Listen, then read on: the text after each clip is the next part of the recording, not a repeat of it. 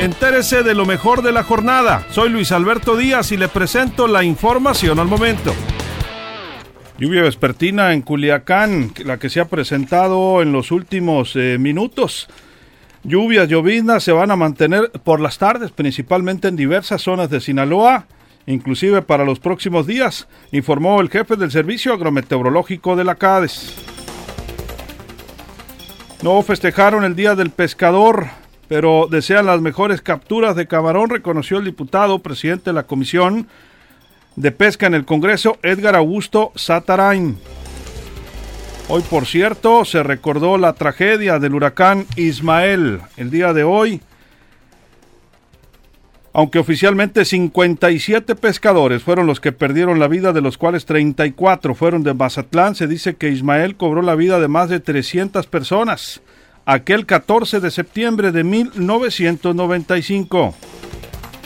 De nuevo con COVID-19, el alcalde de Salvador Alvarado, Carlomario Ortiz, resultó positivo, confirmó a línea directa.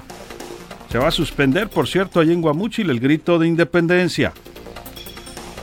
Se les pasaron las copas, 19 conductores dieron positivo al alcoholímetro este fin de semana en Mazatlán.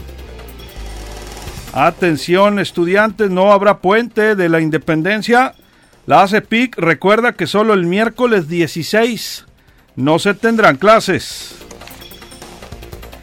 Reclaman al alcalde de Ahome, Manuel Chadman, que los tiene inundados en aguas negras. Dicen habitantes de los almacenes aprovechando la gira del gobernador Quirino Ordaz. Hoy Ordaz Coppel inauguró el call center COVID-19 en Los Mochis y finalmente fue al rescate de la ciudad en el tema de los baches.